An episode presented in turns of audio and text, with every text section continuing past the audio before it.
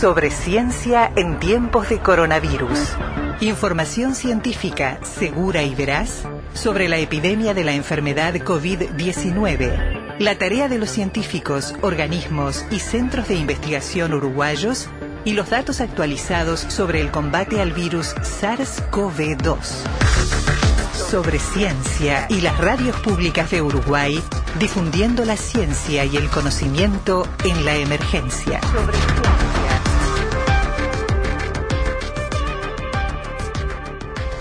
Es doble chapa, porque mientras que mantiene un rol eh, investigativo puro y duro y forma parte de quienes, eh, bueno, integran el Instituto Pasteur de Montevideo, el motivo de esta charla hoy con Andrés Avín tiene que ver con su rol dentro del sector privado como director científico asociado a ATGEN, una empresa que para el gran público se hizo conocida en la epidemia al empezar a aparecer una vez y otra también vinculada, asociada a centros de investigación para producir fundamentalmente lo que más nos interesó durante esta epidemia, distintos test y posibilidades de análisis para ir conociendo la marcha de la epidemia. Y nos queremos detener en esto, ¿no? En algo que Uruguay necesita como el PAN, que es gente que se atreva, que dé el paso de emprender, pero de emprender en la innovación científica. A ver cómo es, de qué se trata. Andrés Sabín, ¿cómo estás? Buenas noches. Buenas noches. ¿Qué tal? Buenas noches. ¿Todo bien? Todo bien, gracias por este rato. En uno de los tantos días, ¿has tenido un descanso desde que empezó la epidemia, Andrés? La verdad que no. algún rato, algún rato, algún asado, algún fin de semana o algo así, pero eh, libre, de verdad, no. no, para nada. No, para nada. Y mientras, y mientras sigamos en este ritmo, tampoco aparece en el horizonte, ¿no?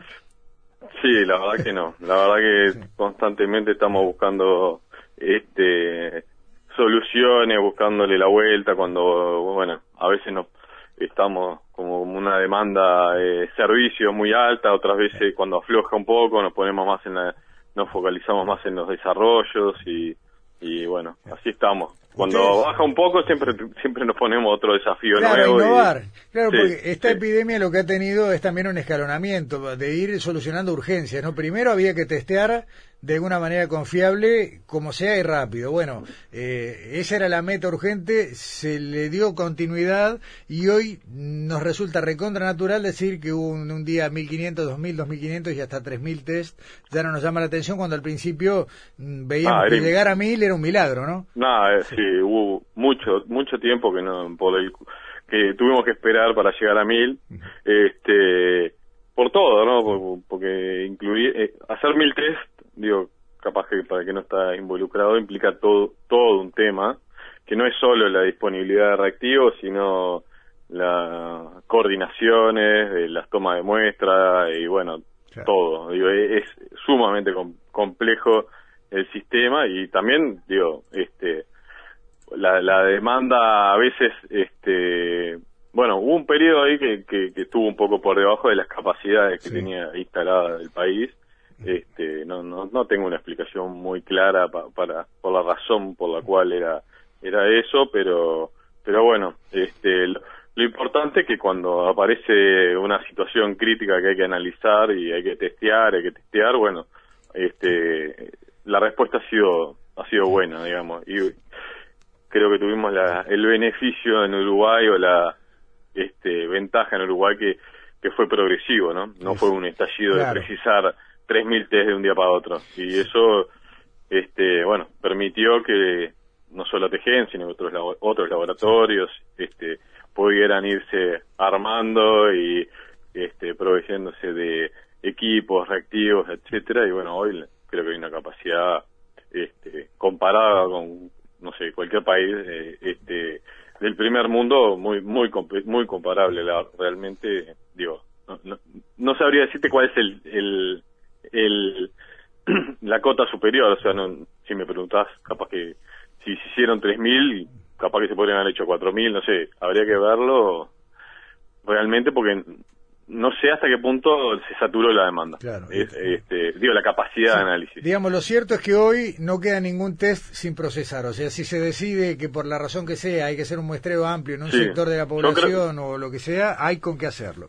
Sí, yo creo que no, no ha ocurrido. Sí, Sí, el problema mayor que, tu, que tenemos a veces son los cambios de ritmo, ¿no? Porque en nuestro caso, pues, te cuento el caso de Tejen, porque este porque está, es el que conozco. que claro. Sí, con, en más detalle, digo.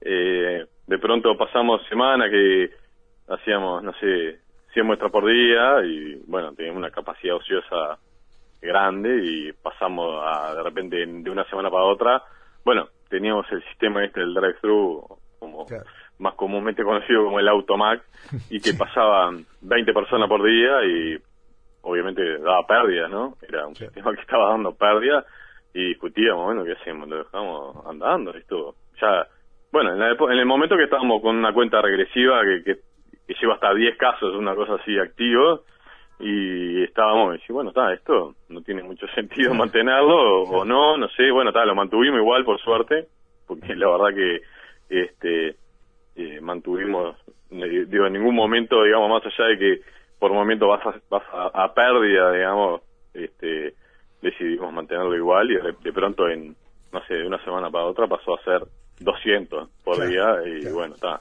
claro este, porque lo importante es que no hay nada que sea permanente, digamos. Claro, ahí está. Sí, lo, único permanente ha sido el cambio durante la epidemia. Tal cual, tal cual. pasamos de 0 a 100 en, en, dos segundos de un día para otro y bueno, está. Y la verdad que decimos, siempre estamos buscándole la vuelta para, encontrar soluciones. Cuando, cuando arrancó la epidemia estábamos todos muy asustados, mucha gente no esperaba que el médico le indicara un estudio y ahí aparecía bueno la necesidad de, de, de, de agarrar, ¿no? de preguntar, googlear, averiguar a dónde me lo puedo hacer por mi cuenta.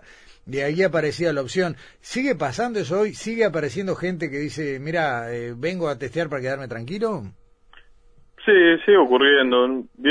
Claro que no es la mayoría. En un principio era un poco este, un porcentaje alto y nosotros al principio tampoco teníamos muy claro cómo responder porque queríamos priorizar digamos gente que tenía contactos o o sea y no síntomas sino digo al principio nos focalizábamos en gente que tenía síntomas y después en algún momento este con nuestro digamos con el porcentaje alto que teníamos de gente que no tenía síntomas y era positivo dijimos bueno este nosotros no, deberíamos poner el criterio de si hay síntomas o no, sino en un momento parecía pesar mucho más el, componente de, vínculos y de contactos que otra cosa y bueno, está, y ahí este y ahí abrimos un poco, digamos, eh, eh, no, no filtramos tanto. Este, en realidad el filtrado venía por un tema también de, de, capacidad, pero eso fue, no sé, los primeros 15 días, después ya, ya la capacidad de respuesta, digo, también era la coordinación, ¿no? Imagínate que al principio coordinar un hisopado con un enfermero, con todo el equipamiento de bioseguridad, era todo un tema. El teléfono, el teléfono era un tema, la mitad de la gente estaba atendiendo el teléfono y, y el teléfono no, ni siquiera se podía atender porque ya era una, una locura y tratábamos de, digo, teníamos, o sea, ahora Tejen era una empresa de 15 personas, hoy debe haber, este, circunstancialmente, no sé, 45, 50 personas asociadas, digo, contratadas de distintos para distintas funciones, ¿no? De atender el teléfono, a ingresar muestras, a procesarlas, a isopar, este, y bueno, está. Eso es un poco también tratando de responder a solucionar lo que nos piden, ¿no? Digo, este, ha sido así. Andrés, en un eh, momento, cuando estábamos así en un momento ya de ocio completo, dijimos, bueno, está, veíamos que América Latina estaba ardiendo y dijimos, bueno, traeremos muestra de, de otros lados, para dar una mano en otros lados, para, para, buscar, digamos, decir, bueno, tenemos una capacidad ociosa y, y busquemos por ese lado. Y bueno, ahí justo aparecieron estos últimos este, acontecimientos que ahora parece estar un poco más normalizado.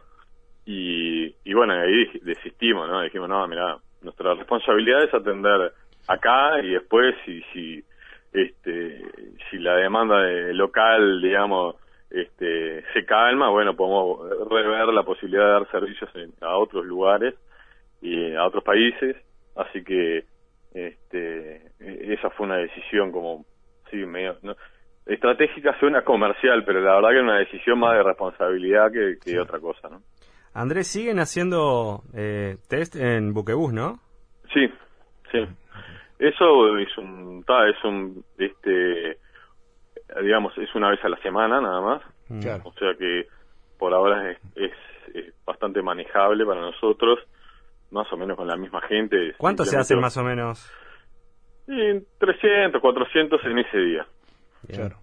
Ahora, uno de los roles que ha tenido ATGN en esta epidemia es ser un poco el backup del sistema eh, de un montón de instituciones que tienen su propia capacidad y en el momento en que preocupaban o dar abasto, sabían y se sabe que podían contar con, el, con, justamente con esto, no con el respaldo de ATGN. Eso también los puso en un lugar como de mucho valor para, para el sistema. sí, tal cual, es tal cual, porque nosotros de repente digamos, cuando el sistema no está saturado, realmente estamos ociosos. Es así, tal cual. Pero de repente cuando hay un brote o hay que ir a, así a, testear, no sé, en un día mil muestras, bueno, está ahí es cuando nos llaman porque el sistema, los demás laboratorios en general, o, por lo menos hasta el momento no han tenido esa capacidad y bueno, entonces está bien y nos, nos, este, nos piden a nosotros. Esa es la realidad ha sido la realidad. Está bien. ¿Cuántos, eh, digamos, en un día, en un día normal o, en todo caso en un promedio, si querés, porque ya, ya dijimos que ha habido altibajos permanentes, eh, ¿cuál puede ser más o menos un número que defina cuántos test procesa Tejen por día? Es que es muy variable. Por eso te digo, pero, pero tirando a, una idea de promedio. yo qué sé, en promedio desde que arrancó la pandemia puede ser, no sé, 200. 300. Pero hemos tenido días de, más de 1000 y hemos tenido días de, menos de 100. O, sea, ¿hay, con qué aguantar 1000 test? Sí, sí. Este, la verdad que, bueno, un poco basado en los desarrollos que hemos hecho y, bueno, obviamente en una optimización de todos los procesos.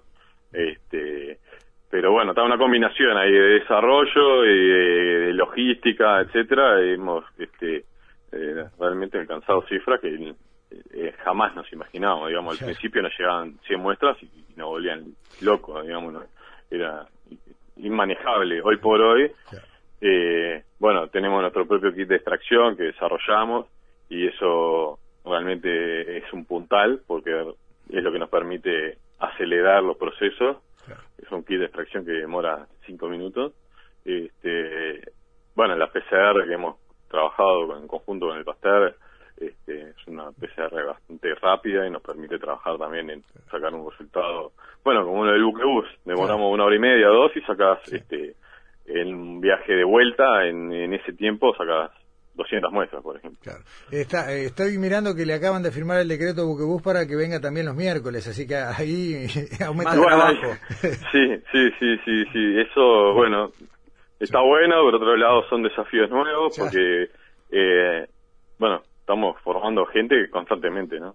Claro. O sea, realmente ingresan personas, digo, yo, sé, yo bajo hoy al laboratorio y, realmente, bueno, entre los tapabocas, los, sistemas de, de, protección, etcétera, ya no conozco a nadie. es gente que se está, eh, bueno, está bueno porque para la gente es una experiencia eh, nueva y realmente se, se, hay como una mucha gente que se ofrece constantemente para venir a, a, trabajar y, este, y, realmente me parece que para los más jóvenes es una experiencia única. Digo, a ver, para nosotros es una experiencia única y para los jóvenes me imagino que debe ser, este, me imagino yo hace 20 años en una situación así debe ser una cosa, este, no sé, muy, una experiencia muy linda. Sí, un desafío estimulante por donde lo mires, ¿no? Sí, sí, sí, porque, digo, tiene un componente, digo, en ese sentido, ¿no? De, bueno, de sentir que estás dando una mano. Nosotros, por lo menos, digo, lo, sentimos así y muchas veces nos piden este, resolver problemas que desde el punto de vista económico ni siquiera son este, buenos o más bien son malos, como algunos puestos fronterizos donde pasan, no sé, dos camiones por día y bueno, vas a pérdida y, bueno, nosotros nos, nos pidieron y nosotros este, no lo pensamos mucho. Si podemos dar una mano, la damos y bueno, está, se, ah, verá después los números. Digo, en la totalidad, claramente, digo, creo que, son buenos, pero bueno, al principio, por ejemplo, de la pandemia hubo, te diría que los primeros 15, 20 días, no sabe, te diría que no, no, porque claro, lo que nos pasó mucho era, no teníamos ni idea de los costos y los costos tampoco eran constantes porque los materiales se iban encareciendo porque claro, sí, sí, no había stock, precios de ópera. Pero recuerdo discusiones, este, discusiones entre los entre nosotros tres que somos los que tenemos la, la dirección de la empresa decíamos, estamos ganando plata o estamos perdiendo. O sea, así... O sea, nunca trabajaron tanto. A ese punto, nunca trabajamos tanto y claro, teníamos que pagar horas extra a todo el mundo. Digo, Era todo una, contratando más gente. bueno, y, llegamos a la conclusión de decir, che, mirá, me parece que estamos perdiendo plata, y pero bueno, tal, también nos sentíamos súper útiles. Pero aparte, en todo caso, Andrés, ahí había eh, una validación o un análisis de un modelo de negocios y bueno, y ver dónde había que ajustar. Pero hasta el 12 de marzo, hasta el día... ¿Cuántas veces les dijeron que estaban locos por eh, pensar que valía la pena eh, tener una empresa científica en Uruguay? No, yo creo que todos los días yo me iba a dormir con la idea de, que estábamos locos. Yo mismo, digo, yo qué sé, yo vengo del mundo académico y, bueno, eh, la responsabilidad de ser, o sea, siempre desde 2000 y algo, 2001, 2000, empecé a trabajar en, la parte privada también, este, pero como empleado, hasta que en un momento nos dijeron, bueno, avance, usted es cargo de esto, y yo como académico no quería saber de nada, realmente eh, eh, no, no soy, de, no, no, tenía ningún tipo de aspiración de, ser empresario, ni mucho menos, pero bueno, mis otros dos socios tenían, este, no sé si menos criterio que yo o qué, pero la verdad que fueron, este, ellos sí, sí les pareció que no estaba mal, digo, te diría que los primeros dos años la, este, los números me dieron la razón de que era una locura porque era ir a, pérdida, eh, o sea, ir a pérdida, no, la, ecuación era no cobrar sueldo. Claro, sí, sí, sí, meter trabajo, trabajo, trabajo. Claro, sí, nosotros como socios, o sea, a los que venían de la empresa eh, tenían los sueldos ya fijados de antes, todos los acuerdos de antes y nosotros este, bueno, lo respetábamos, pagábamos los sueldos, etcétera, todo, y después pasábamos rayas y, che, teme, no cobramos. No, no, ni el que viene tampoco, y así pasamos durante dos o tres años que, que, que, bueno, realmente era, y bueno, justo este año, realmente cuando, este, veníamos mal, porque habíamos llegado a una licitación que nos había ido bien, después por decisiones de quien eh, había hecho la licitación optó por, eh, por, la, por otra empresa, o sea que ahí era como un golpe, después otro desarrollo que por cuestiones técnicas se había retrasado, no sé, nueve meses y, y veníamos con, así, ya te digo, este, o sea, pensando en que, está, este año este, no, no, no, lo íbamos a poder sostener de una forma,